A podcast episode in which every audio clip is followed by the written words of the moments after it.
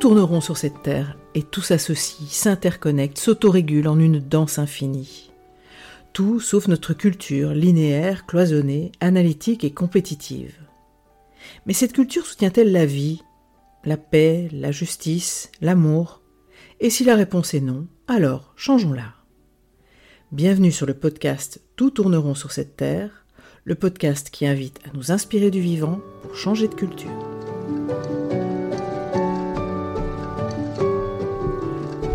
Je suis Marine Simon, grande amoureuse du vivant et facilitatrice en intelligence collective et gouvernance participative. Je suis aussi l'auteur de l'ouvrage collectif Tout tourneront sur cette terre, nous sommes les seuls à l'ignorer. Mon postulat y est que l'ensemble des crises que nous vivons actuellement est dû à notre représentation du monde, aux croyances qui sous-tendent notre culture et aux actions qui en découlent. Dans ce podcast, nous explorons avec des chercheurs et chercheuses du vivant ce qui en fait les principes pour nous inspirer dans le tissage d'une nouvelle toile culturelle qui soutiendrait la vie. Ce podcast s'adresse à notre tête, mais aussi à nos sens et surtout à nos cœurs.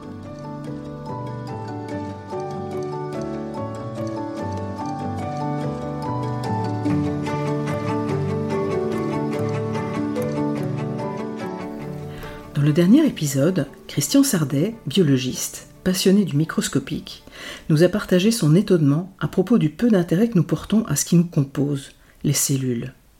Il y voit une des raisons de notre mépris de la nature. Si nous le faisions, nous nous apercevrions des milliards de micro-organismes, bactéries, archées, protistes, qui font ce que nous sommes, les cousins et cousines de celles et ceux qui dérivent dans l'océan depuis que le monde est monde. Des milliards d'organismes qui, avec les larves de poissons et de crustacés, les méduses, les diatomées, forment le plancton auquel nous devons, entre autres, la production de la moitié de l'oxygène terrestre. Le vivant semble n'avoir pas éliminé au fur et à mesure de son évolution les formes de vie précédentes. Elles existent toujours. Quelles leçons pourrions-nous en tirer? J'accueille pour ce nouvel épisode Stéphane Durand. Il est biologiste, ornithologue, naturaliste et auteur de documentaires. Il a été pendant plus de 20 ans conseiller scientifique des créations cinématographiques de Jacques Perrin, qui nous a quittés récemment. Stéphane est aussi depuis plusieurs années directeur des collections Monde Sauvage et Domaine du Possible chez Actes Sud. Lorsque je lui ai demandé comment je pouvais le présenter, il m'a répondu que son principal moteur était l'enthousiasme. Et c'est exactement ce qui m'a donné l'envie de le convier à ce projet de podcast après la lecture de son magnifique ouvrage 20 000 ans ou la grande histoire de la nature, paru chez Actes Sud Monde Sauvage en 2018. L'épopée de la nature en France, ces 20 000 dernières années depuis la dernière glaciation. Il y fait le récit de toute cette faune et cette flore qui émergent à mesure que les glaces fondent, leur explosion en une luxuriance inimaginable. Inimaginable car certains Homo sapiens se sont formidablement employés à y mettre fin au fil des siècles. Une lecture que je vous recommande vivement. Il est également co-auteur avec Gilbert Cochet de l'ouvrage Réan sauvage en la France, paru dans la même collection. Bonjour Stéphane. Bonjour Marine. Alors Stéphane, euh, on est ensemble là pour euh, enregistrer cet épisode. D'où as-tu envie de parler? De quel endroit de toi de quel vécu De quel moment dans ta vie D'où j'ai envie de parler Eh bien écoute, euh, moi j'aime parler euh, avec les pieds. Et oui, les pieds, parce que euh, moi c'est en marchant que je me sens le, plus vivant. Et vraiment, j'adore marcher pieds nus, les, pieds bien, bien sur terre. Et puis c'est en marchant que je pense, que je réfléchis, que j'écris. J'ai toujours un carnet avec moi et j'écris en marchant. C'est comme ça que les idées viennent, c'est comme ça que les idées se structurent. Donc vraiment, pour moi, il est vital de marcher. Si je ne peux pas marcher un certain nombre d'heures par jour, c'est, je suis extrêmement malheureux. Et j'aurais adoré enregistrer ce podcast en marchant, dans, dans les collines, dans la forêt. Peut-être pour le prochain, ce serait chouette. Pourquoi pas? Dans les collines de la Drôme Oui, avec plaisir. Alors aujourd'hui j'aimerais aborder entre autres avec toi euh, la question de la vieillesse, de la fin de vie et de la mort dans le vivant. Euh, explorer en quoi ces phases naturelles de la vie peuvent nous aider à, changer de regard sur ce que nous considérons, nous, plutôt euh, comme des malédictions. Mais avant ça, j'aimerais d'abord que tu nous parles de quelques instants de ces 20 000 dernières années que tu as décrit dans, dans, ton livre 20 000 ans, et de la luxuriance, de la diversité, de l'hétérogénéité qui était la norme à ce moment-là. Waouh Là, il va falloir quelques heures hein, pour raconter 20 euh, 000 ans. Euh, non, mais en, quelques mots, quand je me suis lancé dans cette, euh, dans cette aventure, j'ai commencé par plonger dans la bibliographie. J'ai lu énormément et ça, c'est c'est vraiment un reste de ma formation de scientifique, hein, faire de la biblio d'abord, et ça c'est, j'adore ça parce que j'ai l'impression d'être un, comme un chercheur d'or. Je lis, je lis, je lis, et comme on, voilà, on, fouille le gravier d'une rivière, et puis hop, de temps en temps, il y, a une pépite qui, qui arrive, une, une, information, une idée, une donnée qui est absolument euh, incroyable, et hop, je, la mets de côté. Et puis en lisant comme ça dans des domaines très particuliers, enfin, est très, très différent, bah voilà, au fil du temps, j'arrive à à tisser des relations, euh, des, choses assez, euh, assez étonnantes. Et euh, donc en lisant, en faisant cette bibliographie pour ce, livre, une bibliographie qui est absolument gigantesque, hein, tout le monde me dit que j'ai été complètement fou. je m'en rendais pas compte, c'est pour ça que je l'ai fait. Hein. On, se rend compte vraiment que ce qu'on appelle la nature, et, en France, elle a passé son temps à évoluer. Il n'y a pas de, pas de, temps zéro, de temps qui fasse euh, référence, sauf peut-être euh, un moment donné quand même assez particulier dans, cette histoire qui se, passe justement il y, a, il y a 20 000 ans, c'est-à-dire c'est on est proche de la fin de, de la dernière ère glaciaire, c'est pas encore la fin, mais on est, proche de la fin, et il se trouve que euh, cette ère glaciaire, elle n'a pas été de façon homogène, froide, sèche, elle n'a fait que se refroidir de plus en plus, donc plus ça avançait dans le temps, et plus elle était froide, et plus elle était sèche. Jusqu'à arriver à un espèce de paroxysme, il y a 20 000 ans justement, où c'était tellement froid et tellement sec, que euh, la France euh, et une bonne partie de l'Europe, c'était euh, c'était la, planète Mars, quoi. C'était un vrai, un vrai désert. Donc c'est pratiquement un temps zéro, puisqu'à partir de là, bah, il y avait quasiment plus rien. Il y avait juste quelques petits derniers refuges, vraiment tout à fait dans le sud, sur les côtes méditerranéennes ou dans certaines vallées des Pyrénées, euh, voilà, dans, les calanques de Marseille qui étaient à sec, puisque le niveau des mers était bien bien descendu. Donc voilà, il y a des, petits endroits euh, qui étaient euh, à l'abri des, vents, des vents du nord très froids qui descendaient des, des, glaciers au, nord de l'Europe, enfin qui n'étaient pas si au nord que ça, puisqu'ils recouvraient une partie, de, une partie de la France et puis tout le massif alpin, le massif central. voilà. Donc on peut, euh, on peut dire que là, il y a une sorte de... C'est un peu caricaturé, mais il y a une sorte de, de point zéro.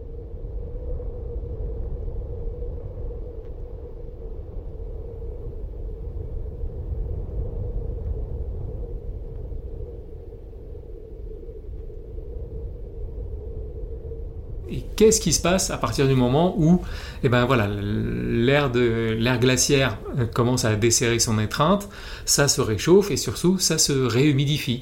Et donc euh, voilà, j'ai voulu raconter cette, euh, cette, cette aventure où, qui, est, en perpétuelle évolution, quoi. ça ne s'arrête jamais. Et est-ce qu'on a des informations? Est-ce qu'on peut, est qu'on peut comprendre euh, ce qui a fait effectivement que cette ère glaciaire euh, est arrivée à la fin et qu'une autre, euh, qu'une ère, une ère de réchauffement est née? Qu'est-ce qui était le, le, déclencheur de ça? On en a une idée? Oui, oui, c'est des, questions tout à fait astronomiques en fait. C'est vraiment une question de position de la planète Terre par rapport à l'ensemble des autres planètes et euh, par rapport au Soleil surtout. C'est une question de distance et de voilà. Donc il y a eu y a des cycles puisqu'en fait la, planète Terre elle est tiraillée entre son attraction euh, par le Soleil et l'attraction qu'exercent les autres planètes du système solaire, hein, notamment Jupiter, Saturne. Enfin voilà, il y, a un jeu d'attraction-répulsion euh, comme, euh, au billard, quoi, entre toutes ces, toutes ces boules, plus ou moins grosses et donc plus ou moins euh, attractives, qui fait que chaque planète a une course autour du Soleil qui n'est jamais, jamais éternelle, quoi. Ça fluctue en permanence en fonction de cycles alors on parle de, dizaines, voire de centaines, voire de millions. Il y a plusieurs cycles qui se, qui télescopent, des cycles de dizaines de milliers d'années, de centaines de milliers d'années ou de millions d'années. Et voilà, c'est ce qui crée, euh, depuis on va dire 2 millions d'années, on est rentré dans un cycle où justement des cycles de 100 000 ans où il y a 80 000 ans d'air de glace, où la Terre est un peu plus loin du Soleil, donc elle reçoit moins d'énergie du Soleil, donc elle est plus froide, et 20 000 ans où elle est un peu plus proche, elle reçoit plus d'énergie, et est, la température moyenne hein, globale est, plus, tempérée.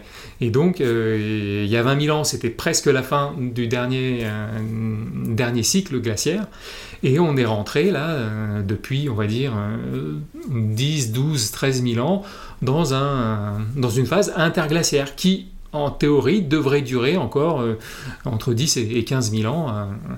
voilà. Si un certain individu ne perturbe pas tout. Mais là, on sera plus là pour en parler. Ok. Et alors, raconte-nous, euh, effectivement, qu'est-ce qui se passe quand, euh, quand euh, voilà, la, la, glace fond?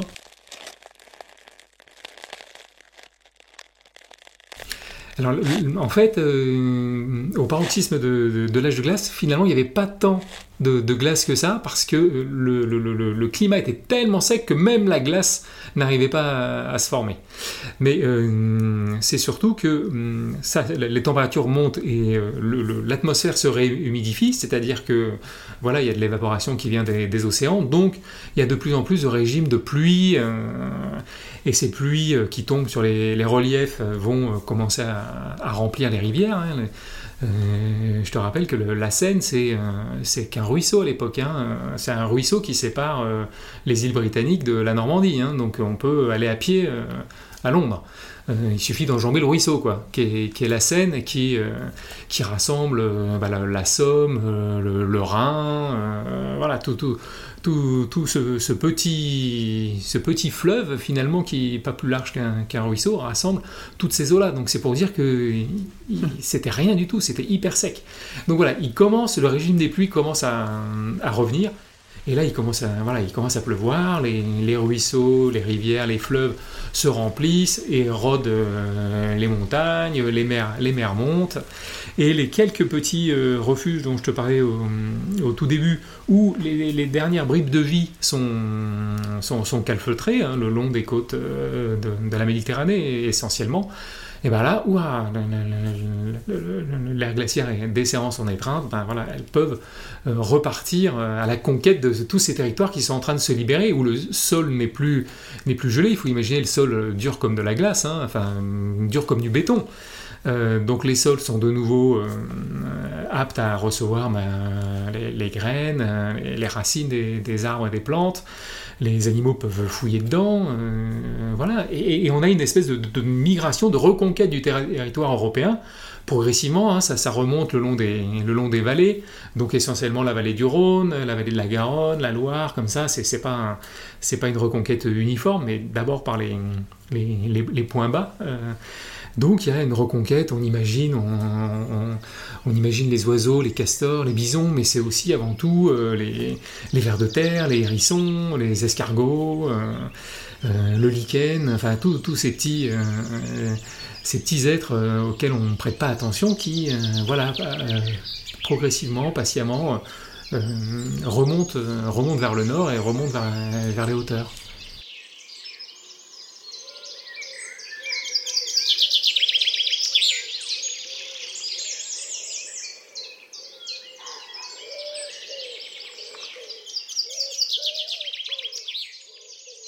Est-ce que tu peux, euh, nous, raconter, comme tu le fais dans ton livre, euh, ce, qui se passe vraiment à ce moment-là? Qu'est-ce qui, dans cette, biodiversité, se manifeste? Qu'est-ce que euh, les, hommes, les femmes de l'époque, qu'est-ce qu'ils côtoient Avec quoi est-ce qu'ils, vivent autour d'eux? Alors en fait, je suis pas sûr que l'espèce humaine soit un bon une bonne référence parce que ce que je raconte là, euh, je le raconte dans quelques secondes, évidemment, sur le terrain, ça s'est passé quand même sur plusieurs siècles, sur plusieurs millénaires. Donc à l'échelle d'une vie humaine, euh, les, humains de l'époque n'ont pas dû voir énormément d'évolution au fil des générations. Oui, alors peut-être que ce qui aurait été dingue, c'est d'avoir la trace des récits de l'époque. Parce que euh, un grand-père raconte ce qu'il a vécu à ses petits-enfants dans sa jeunesse, et là, du coup, sur quelques dizaines d'années, effectivement, les choses ont pu changer. Parce que, effectivement, le, moi, il y a un truc qui m'a fasciné dans, cette recherche, c'est la progression quand même finalement assez rapide de plusieurs centaines de mètres par an de la forêt. la forêt est partie des quelques derniers petits bosquets hein, dont on parlait sur les bords de la Méditerranée et ont progressivement reconquis bah, toute l'Europe, et ils sont allés beaucoup plus vite que euh, les mers et les, océans ne, sont montés à tel point qu'ils ont pu franchir le fameux petit ruisseau euh, de, la Manche hein, euh, avant que la Manche soit remplie. Et c'est comme ça que les, îles britanniques se sont couvertes de forêts, hein, parce que toutes les plantes et tous les arbres ont pu franchir. Alors c'est pas eux avec leurs racines, hein, c'est évidemment de, de, en graine, transportés par le vent, les animaux, les petits mulots, les jets, euh, et, tous, les, tous les oiseaux. Mais euh, cette, cette, reconquête par les plantes a été plus rapide que la montée des, eaux. Et ça, je l'avais trouvé nulle part. Personne n'en parlait. Il y a les gens qui sont spécialistes de la montée des eaux, il y a les gens qui sont spécialistes de la reconquête forestière. Et personne n'avait mis les données ensemble pour dire mais attendez en fait les arbres sont allés plus vite que la mer quoi ce qui est ce qui est assez dingue moi ça m'a fasciné.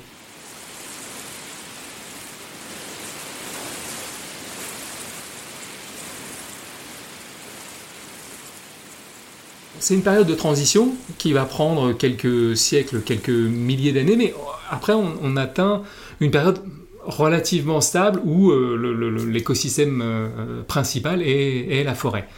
Alors il y a eu des grands débats sur le, type de forêt que c'était, est-ce que c'était vraiment des forêts très denses, ou est-ce qu'il y avait des clairières euh, des, gens étudient l'impact des, grands herbivores, oui mais d'autres disent mais il y a quand même beaucoup de carnivores, donc qui limitaient l'impact des herbivores. A priori c'était une, forme de mosaïque, c'est-à-dire qu'avec des, zones où la densité des arbres était forte, d'autres zones qui ont été ouverts parce que euh, une, inondation, euh, un feu de forêt, une tempête, ou là-dedans des, herbivores. Mais ces herbivores sont assez nomades, donc ils se, déplacent, ils ne sont pas tout le temps euh, au même endroit. Donc voilà, la, pression de, tous ces événements climatiques ou, ou, biologiques fait que la forêt européenne devait ressembler plutôt à une, à une mosaïque. Voilà. Mais, ça veut dire, quand tu, quand tu parles de la forêt, hein, quand, on, quand on se le représente, ça veut dire aussi tous les habitants de la forêt. Si la forêt est étendue comme ça, si elle est aussi, euh, si elle est aussi riche, bah, évidemment, elle est riche de ses habitants, que qu'on soit sur le champ des champignons, euh, ou qu'on soit effectivement, comme tu parles, des herbivores ou des carnivores, ou, ou, des oiseaux, j'imagine. Enfin, en tout cas, il y a là un, un, creuset de, vie et de, de, nourriture et d'abri pour une faune aussi qui est, euh, qui est en rapport avec la forêt tout à fait. Euh, la, biodiversité euh, est énorme, euh, mais la densité n'est pas, pas tant que ça, finalement. On a un exemple aujourd'hui assez, assez frappant, c'est ce qu'on appelle la dernière forêt primaire européenne, qui est en Pologne, à l'est de la Pologne, Biélorussie, la frontière avec la, Biélorussie. Et on se rend compte qu'effectivement, c'est une bonne représentation de ce que pouvait être une forêt que les humains laissent tranquille, donc une forêt de, cette époque, on parle d'il y a 10-12 euh, 000 ans, 8, 10, 12 000 ans, euh, et on se rend compte qu'il y a une biodiversité énorme, il y a beaucoup d'espèces, mais qu'elles sont en très faible densité. Pourquoi elles sont en faible densité? Parce qu'il y a aussi beaucoup de, prédateurs. Les prédateurs sont aussi euh, très nombreux. Donc on n'a pas... effectivement, on voit par-ci par-là un couple de mésanges bleus, un couple d'accenteurs mouchés, mais il n'y a pas des, des tonnes d'accenteurs mouchés ou de mésanges bleus ou de rouge-gorge ou de merle, enfin tous ces passereaux. Pourquoi? Parce qu'il y a énormément de, rapaces, euh, de prédateurs, notamment rapaces diurnes et, rapaces nocturnes. Quelque chose qu'on mesure moins aujourd'hui, nous, en, Europe de l'Ouest, même si aujourd'hui, depuis quelques décennies, ça revient, heureusement. Mais il y, a une, pression de prédation qui fait que bah, tous ces petits passereaux sont obligés de se disperser pour, pour limiter la, prédation, cet impact, justement. Donc voilà, les, forêts de l'époque devaient être très riches en, et, l'étaient, oui, en nombre d'espèces, mais les, densités n'étaient pas forcément euh, extraordinaires. Hein. c'est pas ça qui devait frapper euh, l'œil des, des, humains de l'époque. En tout cas, tu, nous rappelles qu'une nature euh, que qu'on laisse se débrouiller s'autorégule. En fait, c'est ça que tu dis. Oui, voilà, c'est ça. Parce qu'en fait, chaque, individu est obligé de, composer avec tous les autres qui sont, qui sont autour et qui sont, qui sont au même niveau. Donc en fait, euh, voilà, chaque être vivant doit jouer des coudes pour faire sa place. Et les autres font la même chose. Donc au, final, euh, c'est un compromis un équilibre entre moi, ma capacité à me créer mon espace de vie, mais la capacité de tous mes voisins à créer leur, euh, bah, défendre euh, leur, mm, leur espace de vie aussi. Et donc au final, euh, voilà, c'est comme une, imaginons une, une foule dans le métro à 18h à Paris, bah, les gens finissent par avoir tous le même, le même espace, leur petite bulle autour d'eux parce que à force de jouer des coudes, ça se ça finit par se s'équilibrer quoi. Voilà, c'est vraiment une, image grossière, mais si on met ça au niveau de, de la forêt euh, et, de, de, la nature, voilà, chaque individu est, euh, est, obligé de composer avec tous ses, tous ses voisins. Ce qu'on a oublié, nous, depuis quelques siècles, en tant qu'humains occidentaux, mais on y reviendra peut-être plus tard.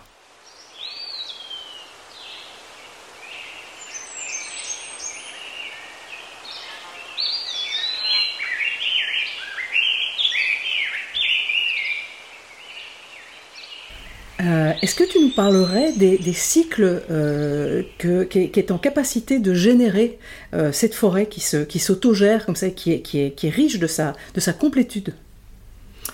Oui, les, hum, ces forêts, donc imaginons que voilà, la reconquête a, eu lieu, maintenant l'Europe entière est couverte de, forêts, on parlait de mosaïques partout, hein, la forêt en Bretagne n'est pas la même qu'en Pologne ou en, en Suède ou euh, voilà, dans le Massif central. Mais voilà, c'est un, couvert forestier en mosaïque avec des, avec des arbres euh, de, tous les âges. Ça, c'est important. On a, oublié combien les, arbres peuvent euh, vivre vieux.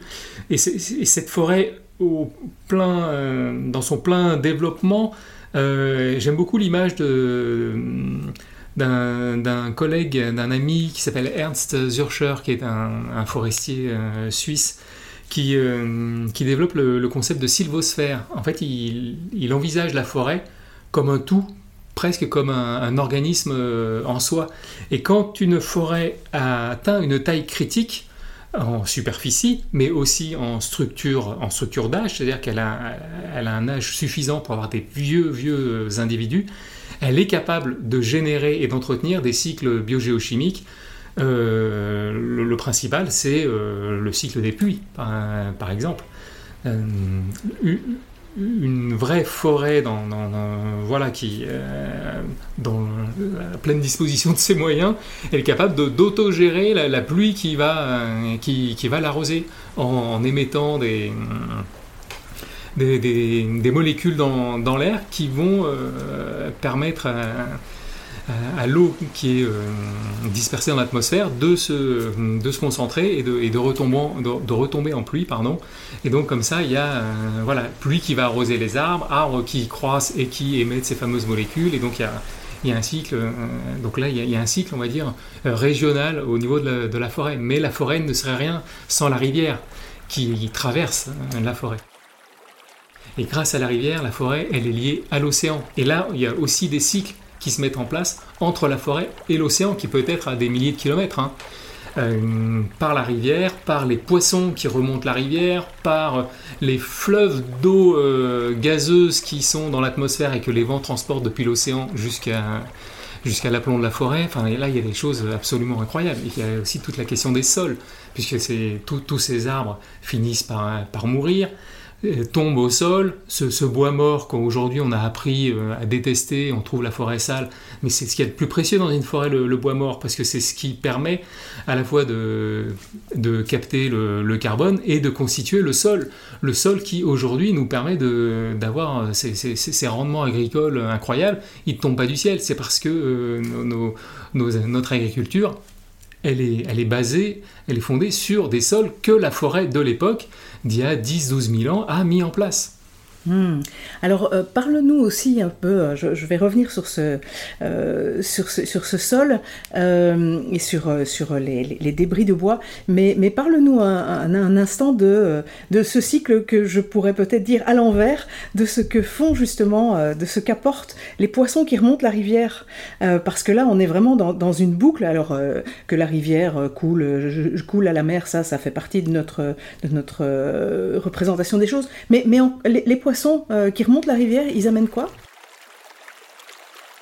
Ils, ramènent ce que la rivière a amené à l'océan en fait. Donc la rivière coule effectivement de l'amont euh, à l'aval et euh, draine de nombreuses molécules organiques et minéraux offertes par la forêt, on va dire, et, la rivière l'amène à l'océan. Toutes ces molécules euh, permettent à l'océan euh, et surtout permettent euh, d'enclencher la production primaire du phytoplancton, puis du zooplancton. Si l'océan est riche, c'est grâce à tout ce que les rivières amènent depuis la forêt, depuis les montagnes, les forêts à l'océan. Donc l'océan ne serait rien sans, sans les rivières et, les forêts. Et en retour, euh, donc il y, a deux façons de retourner à la forêt. Il y a les, fleuves, euh, les, rivières euh, aériennes d'eau, gazeuse hein, par la, circulation atmosphérique qui vont arroser les forêts. Mais il y a aussi quelque chose de plus inhabituel, on n'a plus du tout l'habitude, c'est tous les poissons migrateurs qui ont grandi en mer, qui se sont développés avec, voilà, en mangeant en mer, avec les sels minéraux marins, avec et qui remontent pour se reproduire. Le, plus bel exemple, c'est le, saumon. Se reproduisent euh, près de la source où, ils ont été pondus, où ils sont nés, meurent, retombent par la mer, et leurs cadavres restent sur les berges de la rivière, sont parfois emportés par les animaux de la forêt. Le plus connu est l'ours, hein, qui vient pêcher dans la rivière et peut amener le cadavre du saumon pour le manger tranquille à plusieurs centaines de mètres euh, du bord de la rivière. Et il a été démontré, alors plus en Europe parce qu'il n'y a plus de telle euh, migration de saumon, mais par exemple en Alaska, on, repère euh, les rivières à saumon par euh, la, richesse en certains composés des, arbres. Ah, il y a un certain type de potassium ou d'azote dans ces arbres, bah, c'est qu'il y a forcément une rivière à saumon dans le coin parce que c'est du potassium ou de ou hum, de l'azote marin, il ne peut avoir été apporté que par, euh, que par le saumon qui est passé à travers le, tube digestif et les intestins de l'ours ou, euh, ou d'un aigle ou de n'importe quel autre euh, animal. Et donc là, il y a une refertilisation de, la forêt, mais qui est, qui est extrêmement puissante. Hein. C'est pas, pas du tout anecdotique. Hein. C'est vraiment des, des, quantités assez, assez, assez phénoménales de, matière de l'océan qui remonte euh, jusqu'à la forêt. C'est impressionnant en t'écoutant euh, comme on peut mesurer à quel point on a détricoté par notre culture ce tissu cyclique, euh, je voyais dernièrement un reportage effectivement sur euh, des rivières à saumon euh, sur lequel avaient été posés des barrages en fait, et, où en posant les barrages, on avait l'intention des barrages n'était qu'une intention technologique, énergétique, sans aucune compréhension effectivement de cette de ce qu'apporte cette remontée des saumons jusqu'à leur jusqu'à mmh. leur, leur, lieu de de, ponte euh, et, de naissance en fait. Et, euh, on voit, je trouve, à t'écouter, enfin, je, à quel point on a simplifié les choses, à quel point on a, on a une culture qui qui a mécanisé les choses et qui s'est qui s'est vraiment qui a vraiment divorcé de cette de cette cyclicité naturelle. Voilà. Et, je pense que c'est vraiment important de, de recommencer à le à le voir et, ce divorce, euh, ce que j'ai vraiment découvert euh, avec l'écriture de, ce bouquin, c'est qu'il est, il est plus ancien que je l'imaginais et qu'on l'imagine habituellement. On, dit toujours, oui, c'est la société industrielle qui a, tout cassé, société industrielle qu'on date, euh, voilà, début 19e, on va dire. Donc ça fait 200 ans qu'on a, qu'on a tout fichu en l'air. Mais en fait, les archives, les, données historiques montrent que, on parlait du saumon, mais voilà, les rivières ont été vidées de leurs poissons migrateurs, pas au 19e siècle, elles ont été vidées en l'an 1000, donc 900 euh, ans plus tôt. Pourquoi? Parce qu'il y a eu l'invention du moulin à eau, et on a mis des moulins à eau partout. Il y a eu des rivières avec des moulins à eau parfois tous les 100 mètres. un moulin à eau. Alors un moulin à eau, c'est joli, hein, c'est hyper bucolique. On a maintenant, on a envie d'acheter un moulin à eau parce que c'est hyper charmant, c'est super. Euh, il y a un petit muret euh, pour faire un, créer un petit barrage, une chute d'eau. C'est pas énorme, ça fait 50 cm, 80 cm, 1 mètre. Euh. ouais, le saumon, il peut le franchir. Mais quand il en a 250 sur la rivière, il en franchit un, il en franchit deux, puis il n'arrive pas à franchir le troisième. Et ben comme ça, en très peu de temps, euh, on a fini par barrer euh, quasiment toutes les rivières de, France. Euh, vraiment au milieu du, Moyen Âge, hein. ça remonte à, l'an 1000. Ça, première chose. Deuxième chose qui a fait, qui a, fait diminuer les, populations de poissons de rivière de façon considérable, c'est les injonctions de la religion chrétienne qui imposait presque de, manger de la viande de poisson un, tiers, un tiers de l'année. Aujourd'hui, on, dit, voilà, vendredi, euh, il faut manger le poisson euh, vendredi, donc c'est, je sais pas encore combien de personnes respectent ça, mais voilà, c'est un jour par semaine. Et eh ben, euh, au moment du, Moyen Âge, c'est c'est un jour sur trois toute, toute l'année, quoi. Hmm. Donc il y a une consommation de poissons absolument énorme, une demande de poissons énorme. En plus, les poissons sont barrés par tous ces nouveaux moulins euh, à eau, donc c'est encore plus facile de les capturer. Donc ça, ça a précipité la, perte des, poissons. Euh, donc de nombreuses euh, rivières se voient vidées de leur saumon, par exemple, dès l'an 1000, 1100, 1200. Pas du tout au 19e ou au 20e siècle, comme moi je l'imaginais avant de commencer la recherche pour ce livre. Et ce qui est étonnant, c'est que devant la pénurie de poissons de rivière, comme il fallait manger euh, un jour sur trois du poisson, on a commencé à aller pêcher en mer. La pêche en mer, la pêche au hareng, la pêche à la morue euh, est initiée par la demande de poissons qui n'est plus euh, satisfaite par les poissons de, rivière. Pourquoi on va en mer? Pour, pour remplacer le poisson qu'on ne trouve plus en rivière. Ah, c'est impressionnant. Et alors, rappelle-moi un peu tous ces moulins à eau, ils servaient à quoi? C'était quoi le projet derrière? Ben, moudre, euh, moudre, le, grain. Et eh oui, oui. Ok. Euh, essentiellement moudre le grain, et puis il y a aussi la petite de l'artisanat pour voilà pour pour la forge, pour faire l'industrie du verre, enfin et voilà des, des, petits, mais c'est essentiellement la, la. La, force hydraulique a été utilisée. L'homme est super ingénieux. Hein. on a inventé des, plein d'outils incroyables pour utiliser la force de l'eau c'est, en même temps, c'est, magique. Et en même temps, euh, ça, si on ne fait pas attention, ça, détruit tout. Quoi. C'est intéressant ce que tu dis euh, dernièrement dans, un atelier euh, tout tourneron que j'animais, où on, observait ce qui traîne comme dans, nos cultures, dans notre manière d'être humain sur cette terre, ben, les, groupes qui qui avait réfléchi à ça revenait évidemment euh, dressait un, portrait euh, pas très glorieux de notre manière d'être humain sur la Terre.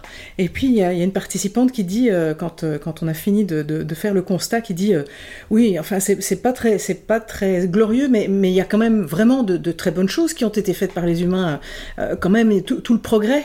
Et quelqu'un d'autre qui répond oui, le progrès pour nous.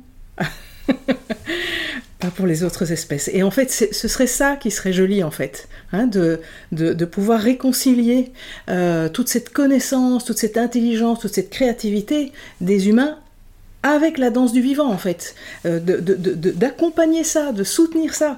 Voilà, ça c'est évidemment euh, mon, vœu le plus, le plus fort. Je, je pense qu'on peut, et des gens réfléchissent déjà, c'est par exemple, à transformer ces, moulins, l'utilisation de la force hydraulique, qui est une belle chose, c'est complètement renouvelable, ça ne pollue pas, et euh, trouver des manières de construire ces petits barrages qui ne bloquent pas la, migration des, saumons. Donc tout le monde serait, gagnant. La, migration des saumons qui remontent vers, vers l'amont, il faut aussi permettre euh, aux, sédiments, aux alluvions de descendre la rivière, donc il ne faut pas qu'ils soient bloqués derrière. Donc on, pourrait mettre notre, notre fichue créativité, ingéniosité à inventer des, des, petits barrages, des petits moulins euh, hydrauliques qui nous permettent d'utiliser la force de l'eau tout en permettant euh, aux saumons de vivre leur vie et aux sédiments de rejoindre la mer qui du coup va ensemencer la production primaire en mer. Donc on aura encore plus de poissons en mer. Et voilà. c'est un beau projet pour l'humain pour de mettre sa, créativité finalement au service du vivant. Allez, croisons les doigts. Euh, je reviendrai bien sur, euh, sur un, autre, euh, un autre élément que tu as cité, qui sont effectivement ces débris de bois hein, dans, dans, les forêts que, que, que l'on préserve et qui peuvent, qui, qui, je trouve, mettre vraiment une lumière sur la schizophrénie de notre culture. Hein, où on peut avoir l'impression que, que, ce sont des déchets. Hein, quand on se balade dans une forêt, on peut se dire, oh, ce n'est pas en ordre, c'est voilà. et être dérangé par ça, alors qu'en fait, ils ne sont pas des déchets, puisque un déchet, c'est en principe quelque chose dont on ne sait plus quoi faire. Euh, ils se réintègrent tout à fait naturellement dans le vivant, et comme tu dis, ils, ont créé au fur et à mesure des siècles ce sol qui nous permet de, cultiver notre nourriture, et que par ailleurs, nous, on entasse un nombre de déchets euh, impressionnants sur toute la planète qui ne se réintègrent pas, mais en fait, ça, ça ne nous dérange pas, en fait. C'est, et je trouve ça intéressant de, voilà, de mettre la lumière là-dessus et sur cette, euh, voilà, sur cette dichotomie de notre culture. Alors du coup, euh, ça me donne envie de, te, de, te, proposer de parler du vieil arbre, de sa valeur irremplaçable dans l'écosystème de la forêt. Euh, voilà. Est-ce que tu peux nous parler de, est-ce que tu peux nous parler de lui? C'est tellement beau. Euh, oui, oui, bah, les, vieux arbres, on se, on n'imagine plus aujourd'hui déjà la, taille imposante que les arbres peuvent, peuvent atteindre. Hein on pense toujours aux, séquoias et tout, mais ici en, Europe, ils n'atteignent pas 100 euh, mètres de haut, hein, mais les, chênes, les tilleuls, euh, les hêtres peuvent euh, largement atteindre les, 30, 40, 50 mètres en Pologne. Moi j'ai grimpé dans, des chênes qui font plus de 40 mètres de haut et ça commence à être super impressionnant. Mais pour ça, il faut les laisser vieillir.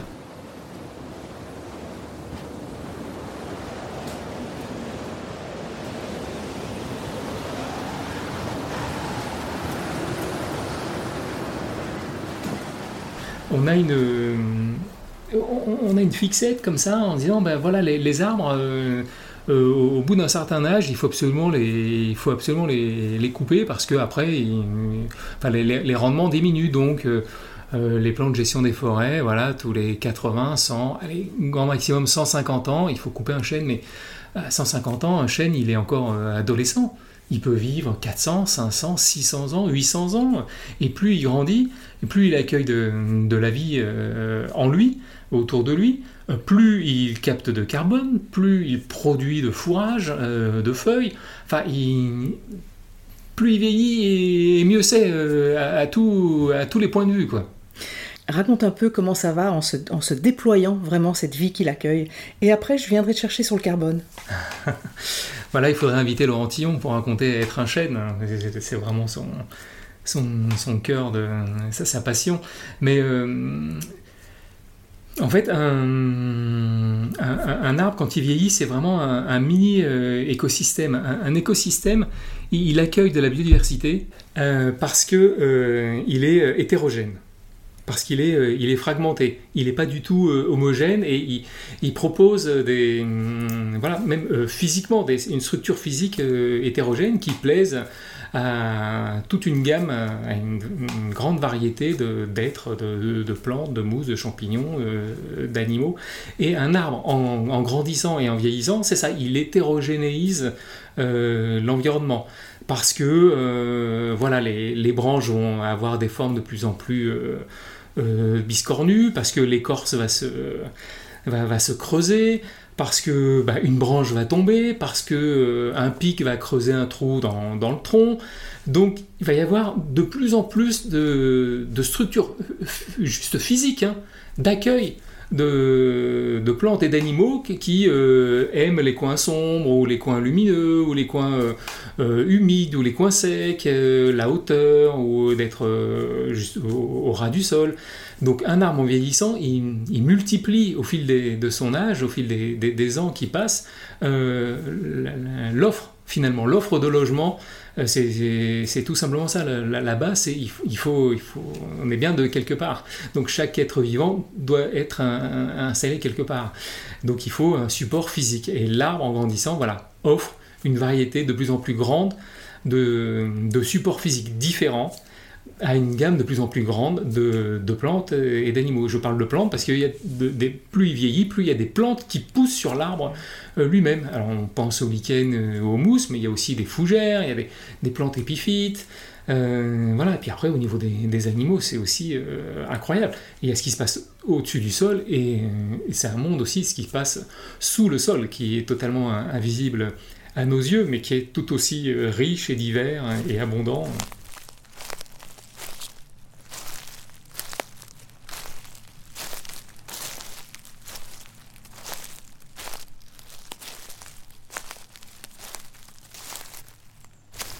Oui, et, tout ce petit peuple-là qui habite l'arbre, contrairement à nous, euh, quand nous habitons euh, dans nos tours euh, d'appartements, ils se causent les uns aux autres, ils coopèrent les uns avec les autres. Il y, a, vraiment, toute cette trame de vie qui, se met, en place, là aussi. Oui, il y a vraiment... une colocation mais avec, oui, comme on disait tout à l'heure, ça, ça, joue des coudes, évidemment, mais effectivement, il y a des interactions en permanence, en permanence. Ok. Alors c'est intéressant euh, quand tu dis euh, que euh, oui, on a. Bah, d'abord, aujourd'hui, je pense que la moyenne d'âge auquel on coupe les arbres pour des questions de productivité, c'est 50 ans, 50, 80 ans pour pouvoir faire des planches.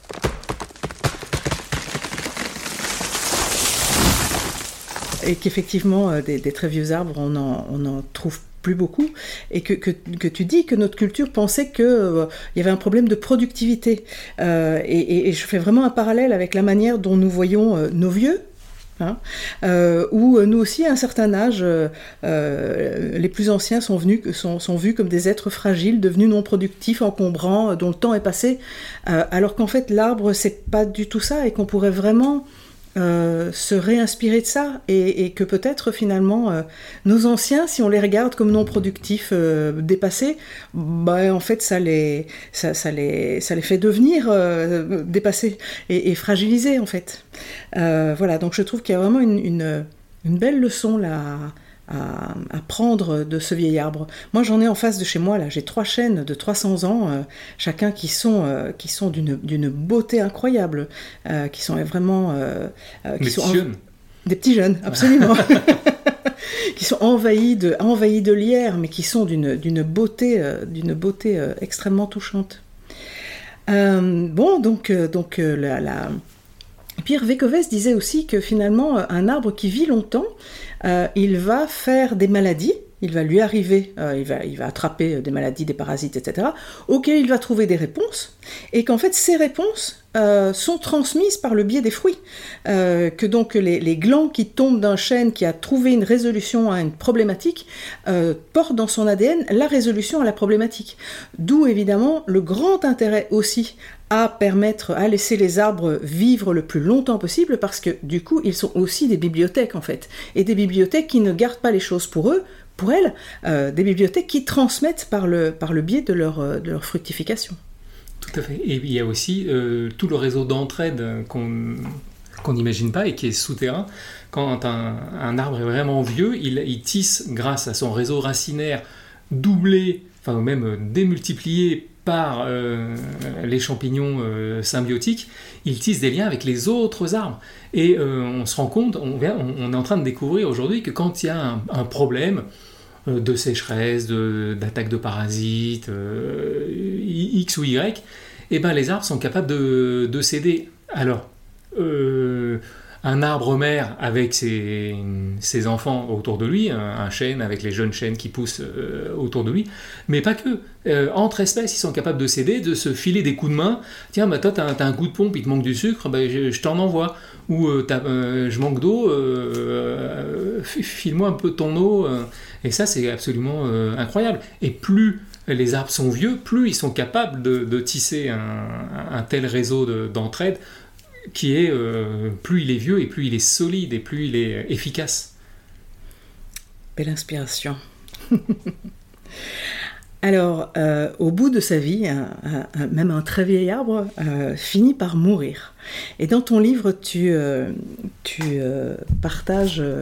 alors, je vais, lire le début de ce très beau chapitre qui s'appelle Ce que la rivière doit à l'arbre mort. Tu dis, pour les poètes, les philosophes et les psychanalystes, bref, Pour toute la culture occidentale, l'arbre mort emporté par les flots est le témoignage insupportable d'une décrépitude avancée. Un débris qui symbolise pour Gaston Bachelard l'insignifiance de notre destin. Pardonnons-leur, car ils ne savent pas ce qu'il manque. Alors, dis-nous ce qu'il manque, ce que nous manquons. Il y a toutes les vies de, l'arbre. L'arbre, il n'a pas qu'une vie. Il y a l'arbre tel qu'on le voit effectivement dans, la forêt. Ça, c'est la première vie. Mais il y a l'arbre quand il est mort, mais toujours debout. Il continue à accueillir de la vie. C'est pas sa vie à lui, mais c'est les plantes qui poussent sur lui, c'est les animaux qui vivent de lui, euh, dans lui. Et puis cet arbre qui forme une chandelle finit par tomber. Donc là, une autre vie euh, que euh, la précédente se déploie sur ce tronc d'arbre couché. Et euh, s'il a la chance d'être près d'une rivière, la rivière peut emporter ce tronc qui était couché euh, dans la forêt. Il a une, on en est à la quatrième, une quatrième vie où il abrite encore une nouvelle vie, mais c'est la vie aquatique de, la rivière, quand il fait son petit périple emporté par, par les flots. Là, il y a, euh, une, vie absolument incroyable qui se développe sur, sous sous d'ailleurs, hein, sous les branches mortes et, tous les bois flottés. Il faut qu'il y ait du bois flotté en rivière parce qu'il y a des animaux qui ne se développent que sous le bois flotté. Les, jeunes alevins, les, bébés poissons euh, sont protégés de leurs prédateurs parce qu'ils viennent se cacher sous le bois flotté. Une rivière sans bois flotté, c'est euh, on lui enlève euh, une, biodiversité absolument incroyable. Et c'est ce que notre arbre mort emporté par la rivière permet. C'est voilà toute une toute une vie peut s'y développer, peut s'y réfugié, et puis euh, la formidable vie de, ce tronc qui a peut-être la chance d'arriver en mer, quand la, rivière l'amène euh, jusqu'à son embouchure. Voilà, ce, tronc d'arbre finit par voguer vers l'horizon de l'Atlantique ou de je ne sais quel, quel, océan.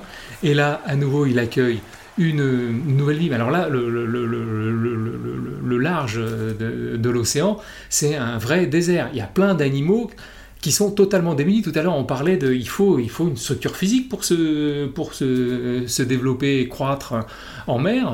Il n'y a, y a, rien du tout. Heureusement qu'il y a des troncs d'arbres qui flottent parce qu'il y, a y a plein de plancton qui se fixent sous le, sous le, sous le tronc, du coup, et il y a aussi des alevins de poissons qui ne se, peuvent se développer que sous des objets euh, flottants. Alors, euh, pendant des millions d'années, ça a été des, troncs d'arbres. Aujourd'hui, c'est des machines à laver ou des pneus ou des palettes. Euh, mais bon, voilà. Euh, et du coup, les jeunes tortues viennent, ça, devient des garde-manger pour, pour certains poissons, les barracudas, les tortues. Et, et, je, on en est quoi? On doit être à, la sixième vie. Et l'ultime vie du tronc d'arbre, là, qui est absolument fascinante, que j'ai découvert là aussi en faisant les recherches pour ce bouquin, c'est quand l'arbre finit par être gorgé d'eau et, et il coule. Et quand il est au large, il coule et il descend jusqu'à 3, 4 000, 5 000 mètres de profondeur.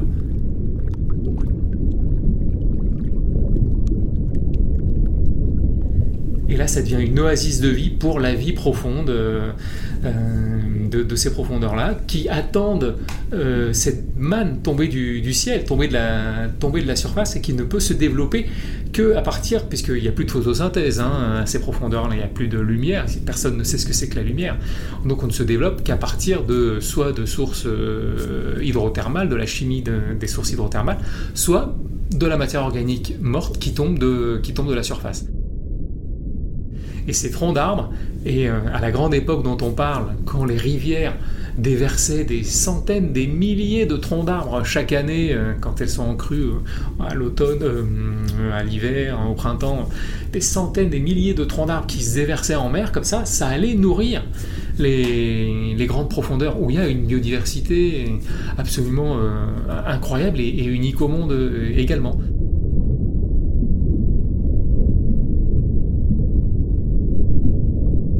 Donc voilà, notre arbre, comme ça, il aura accueilli tout au long de sa vie, depuis la forêt jusqu'aux abysses, euh, environ 6 euh, ou 7 euh, écosystèmes très différents et qui sont liés les, uns aux autres grâce à lui. Hmm. Donc en fait, ce que tu nous dis, c'est que dans le vivant, enfin ce vivant-là, la, mort est très relative. Ben, Complètement. En fait, euh, c'est toujours le début d'autre chose. Euh, voilà, euh, du bois mort qui tombe au sol, c'est pas c'est pas la fin, c'est le début du c'est le début du, sol. Alors, je reviendrai bien chercher, comme je l'ai dit tout à l'heure, sur le cycle du carbone par la photosynthèse. Alors, je pense qu'effectivement, quelque chose qui est assez clair en général, c'est cette photosynthèse qui permet de, qui capte le CO2 et qui permet de rejeter de l'oxygène. Mais, mais que fait l'arbre du carbone? Eh bien, le carbone du CO2 justement capté dans, l'atmosphère. En fait, l'énergie du soleil, la plante s'en sert pour utiliser euh, et mixer, euh, on va pas rentrer dans les formules chimiques, mais faire un mélange entre le gaz carbonique de l'atmosphère et l'eau euh, pour produire des sucres. Euh, en rejetant de l'oxygène qui nous sert bien puisqu'on le respire. Et qu'est-ce que fait la, plante, hein, l'arbre avec ses sucres? C'est son composant de base, c'est son énergie, ça lui permet de stocker l'énergie du soleil finalement, puisque euh, c'est les premières batteries. Euh, voilà, c'est des batteries qui existent depuis des, des, millions et des centaines de millions d'années. voilà, c'est ce que la vie a trouvé de mieux pour conserver euh, sur Terre l'énergie du Soleil, euh, sous la forme de, molécules euh, sucrées plus ou moins complexes. après, on ne va pas rentrer dans la, chimie des, glucides, mais une fois que cette énergie est sucrée, elle peut, la plante peut l'utiliser plus tard pour pour faire d'autres choses, pour fabriquer des protéines, pour fabriquer des graines, pour se reproduire, fabriquer euh, des médicaments quand elle est, attaquée par une maladie. Euh, mais voilà, c'est euh, son stock d'énergie. pour se construire elle-même, fabriquer de la feuille, fabriquer du bois, hein, tout ça c'est construit à base, à base de sucre des molécules de sucre plus ou moins complexes, mais voilà, la, lignine qui fabrique le, cœur du bois, c'est construit à, à, base de sucre, donc à base de carbone. Donc plus il y a de bois, plus il y a de carbone euh, capté, si on résume l'équation. Donc il faut laisser les forêts travailler pour qu'elles captent et qu'elles captent encore plus de gaz carbonique dans l'atmosphère pour fabriquer du bois. Et ce bois, il faut le laisser tranquille. Soit on construit des maisons avec, et du coup c'est du bois qui est, euh, qu'on ne touche plus, donc c'est du gaz carbonique finalement, du carbone qui est emprisonné, soit on le laisse dans le sol. Le sol, c'est une éponge à, carbone finalement qui est absolument incroyable. Et euh, ces forêts dont on parle depuis le début, qui se sont installées dans toute l'Europe depuis, euh, on va dire, 10 euh, 000 ans, c'est un formidable réservoir euh, à carbone qu'il ne faut surtout pas euh, toucher, qu'il faut préserver, qu'il faut chérir. Il faut euh, vraiment favoriser le, travail des forêts dans leur rôle de, de, capteur de, carbone. Ok. Alors, toute cette luxuriance dont on a parlé hein, sur ces 20 000 dernières années, on a bien vu que voilà, par le biais de notre, nos productions diverses et variées, on s'est employé à l'appauvrir, mais tu parles effectivement de préservation. Où est-ce qu'on en est aujourd'hui par rapport à ça? Où est-ce qu'on en est de notre regard euh, là-dessus? Où est-ce qu'on en est par rapport à euh, euh, voilà, la régénération de, tout ça? Ça balbutie, on est au début, il y a, voilà, on patauge ou il y a quand même de belles, de belles avancées oui, oui, il y a de belles avancées. Moi, je suis une nature optimiste, hein, donc euh, euh, je vois toujours le verre euh, à moitié plein. non, non, mais il y, a de, il y, a de, belles avancées très, très concrètes. C'est ce qu'on a développé avec Gilbert Cochet dans, un autre livre, En sauvageons la France. Il se trouve que c'est, voilà, cette luxuriance passée toute, toute, cette histoire, tous ces 20 000 ans et, plus encore, montrent que voilà, c'est une période de l'histoire, mais ça c'est pas définitivement perdu. on, peut, on peut faire en sorte que ça, que ça revienne. Et on a déjà des exemples aujourd'hui d'un retour de cette, de cette abondance. Alors, pas encore à des niveaux euh, euh, historiques, hein, mais euh, avec des, des, actions politiques simples et super fortes. En 1976, les députés, l'Assemblée nationale vote une loi de protection de la nature en classant un certain nombre d'espèces comme protégés, donc il est interdit de, les chasser, tout simplement. Et alors là, euh, comme par magie, du jour au lendemain, bah, ces espèces, elles reviennent. C'est absolument dingue. on arrête de leur taper dessus et, elles reviennent. Il y a des, on protège les espaces, et ben les, les plantes et les animaux ils, reviennent parce qu'ils se sentent euh, bah, ils se sentent en, sécurité, ils ont euh, euh, la possibilité de se, bah, de se reproduire, de se développer. donc il y a plein de choses qui marchent. Et en, en 30-40 ans, euh, des choses, il y a des spectacles de la nature, je parle de la France, hein, des spectacles de la nature qui étaient impensables il y a 40 ans et qui sont, je vais pas dire d'une grande banalité aujourd'hui, mais vous, toi, toi qui habites la Drôme, tu peux maintenant observer les vautours quotidiennement au-dessus de ta tête ce qui était impensable il y a, il y a 20 ans ou, 30 ans. Euh, tu entends peut-être le loup hurler dans, les bois. Maintenant, il y a des ongulés dans, toutes nos montagnes, et les bouquetins, et les chamois, et les mouflons, et les cerfs, et les chevreuils euh, en paillette qui nourrissent justement les, prédateurs. C'est des choses qui étaient, euh, qui étaient impensables. Les phoques, les loutres, les castors, les cigognes, les, les grues cendrées, les, les, baleines, les cachalots, tout ça, ça revient. Et on n'osait pas y croire il y a, il y a 40 ans. Quoi. Donc, euh, c'est tout à fait possible et on sait comment ça, a été possible. On a filé un coup de main, un coup de pouce à ces espèces où on a tout simplement arrêté de leur taper sur la tête. Euh, donc ça c'est vraiment le, l'acte de base hein, à faire. voilà, on a encore des progrès à faire en, France, hein, mais voilà, euh, c'est tout à fait possible. Et la situation est très contrastée, très paradoxale parce que finalement, la biodiversité qui était banale à l'époque est devenue extraordinaire euh, aujourd'hui. À l'époque, c'était euh, de, voir un faucon pèlerin, euh, de voir même un chevreuil, c'était absolument incroyable, et personne ne faisait attention à l'hirondelle de cheminée ou à l'alouette des champs. Eh ben, aujourd'hui, pour entendre une alouette des champs, eh ben, il faut se lever tôt, hein, il faut en faire des kilomètres. Donc la situation s'est totalement renversée. Mais on sait, on sait comment comment changer aussi les choses au niveau de cette biodiversité ordinaire. Le coup de massue incroyable qui, euh, assomme la biodiversité ordinaire, c'est essentiellement euh, l'agriculture. Euh, et, les pratiques et les, nouvelles pratiques agricoles qui ont été instaurées au lendemain de la Seconde Guerre mondiale. Et, mais on sait aussi comment, euh, comment s'en sortir. Et il y a de plus en plus d'agriculteurs, de, paysans aujourd'hui, euh, l'agroécologie, l'agroforesterie, qui montrent que des gens vivent tout à fait correctement de, de leur exploitation agricole et qu'en plus ça favorise la, biodiversité.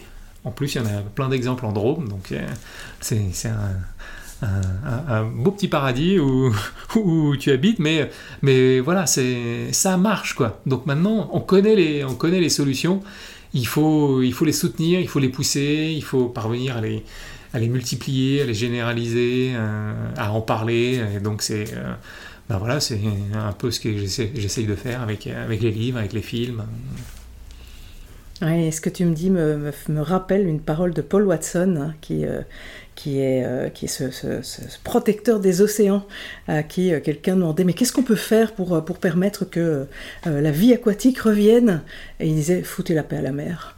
En fait, et c'est ça qui est, c'est ça qui est, qui est intéressant, c'est que et, beaucoup de, on peut le lire aujourd'hui, on peut voir des documentaires là-dessus, à quel point en fait ce pouvoir d'autogénération fait partie de la nature et que quand on, quand on la laisse tranquille ou quand, comme je le disais euh, à, l'épisode, euh, deux épisodes avant, quand on ne prélève que, euh, que certains quotas pour permettre que, que l'espèce se, perpétue, en fait, la, nature fait ça très bien, mais elle fait ça depuis des millions d'années. Et très vite. Et très vite. Et très vite. Et en fait, peut-être pour. Pardon, je, te coupe, je te coupe la parole. Et, ce qui est absolument incroyable, c'est que on se rend compte que le, problème des, humains, enfin de nous humains euh, occidentaux, hein, c'est pas tous les humains avec la nature, euh, la nature elle n'a pas de problème euh, avec nous. C'est une des leçons du, bouquin. Il y a eu des humains pendant l'âge de glace qui ont très bien vécu avec la nature de l'âge de glace. Pendant l'âge du mésolithique où il y a cette forêt immense, il y avait des humains, hein, ils étaient là, ils vivaient très bien au milieu des, des aurochs, des loups, des des, élans, des castors et des saumons. Euh, il n'y avait pas de problème. merci pour eux. C'est nous, société euh, occidentale, qui avons un problème avec la nature. Et si on fiche la, paix à la nature, comme dit Paul Watson, que, tu rappelles, la nature va revenir très vite et s'exprimer, se développer autour de nous, dans, auprès de nos maisons, dans nos villages, dans, nos villes. on fiche la paix au faucon pèlerin et il vient nicher dans Paris. quoi. C'est quand même euh, absolument incroyable. Il y a des renards dans Paris. Euh, donc, donc on n'est pas un problème pour les animaux. C'est euh, les animaux qui sont un problème pour nous. C'est quand même c'est quand même dingue. En fait, le travail doit être fait dans notre tête quoi. Il faut accepter de leur faire une place à nos côtés quoi. Parce qu'eux ils sont tout à fait prêts à la prendre. Hein. C'est donc bien un problème de culture. Merci Stéphane. Merci Marie. Merci aux auditrices et aux auditeurs. À bientôt. Si détricoter les fils de notre culture et commencer à tisser une trame culturelle qui soutienne la vie dans tous les domaines de nos existences vous inspire, sachez qu'à partir de cet automne, je propose également des ateliers tout tourneront sur cette terre. Des ateliers de trois jours en France et en Belgique. Vous en trouverez les informations dans le texte de présentation sous cet épisode. Au plaisir de tisser avec vous. Stéphane Durand nous a partagé à quel point le vivant est résilient que ce soit à l'issue de 20 000 années de glaciation, ou dès que l'on cesse de l'entraver par nos pratiques, la vie renaît, se réinstalle et relance ces cycles entremêlés qui l'entretiennent et l'autorégulent. Si l'on parvenait à comprendre ça et à entrelacer notre créativité à cette fabuleuse force de vie, ce serait vraiment formidable. Probablement notre prochaine étape d'évolution, je l'espère en tout cas. Il nous a aussi partagé toute la richesse et la sagesse de l'arbre vieillissant l'explosion de vie à laquelle il donne naissance en mourant. La mort, la vieillesse, voilà deux sujets bien embarrassants pour notre culture. Et pourtant, ils nous concernent toutes et tous, sauf lorsque la première empêche la seconde. D'où vient que ce principe inhérent à la vie soit si tabou pour nous? Quelles conséquences sur notre manière de vivre sur cette planète? C'est ce que nous explorerons avec Sabine François, sociologue de formation, qui a choisi de se réorienter dans l'accompagnement de la fin de vie lors du prochain épisode. Au mois prochain Ce podcast est présent sur toutes les plateformes. N'hésitez pas à vous y abonner et à en parler autour de vous pour tisser ensemble la toile d'une nouvelle culture. Le montage de cette série est assuré par ma complice Caroline Irigoyen, elle-même auteure du podcast Fréquence collective, qui traque toutes les formes possibles d'intelligence collective. Je remercie la fondation belge Key Green, créée en hommage à sa fondatrice Arlette de Tombeur, pour le soutien financier dont bénéficie ce projet.